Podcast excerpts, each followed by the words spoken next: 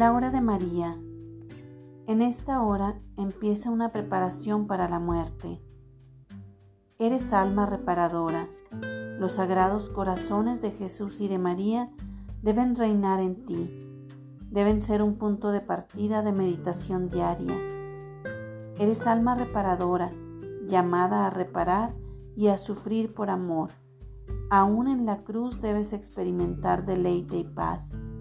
En la cruz debes sentirte amada y consentida por el Señor. Eres alma reparadora, llamada a colaborar en la salvación de las almas. No puedes escatimar en tiempo. Haz sacrificios y penitencias. El tiempo es de Dios.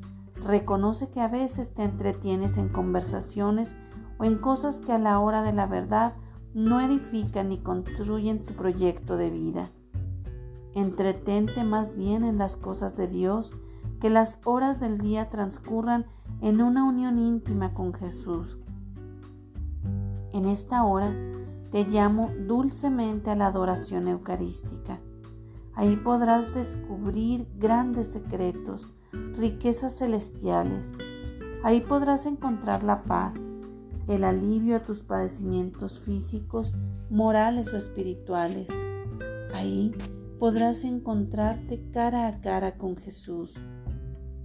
En esta hora, proponte recorrer en plenitud el camino que se te tiene señalado, cuidando en tropezar y caer.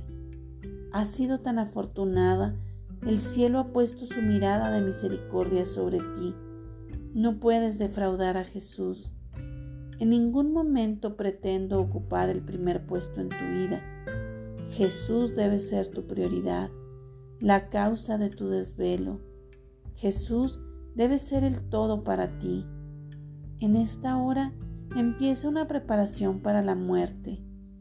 No te asustes, algún día serás llamada. Debes llenarte de esperanza, porque las puertas del cielo se abrirán de par en par para ti.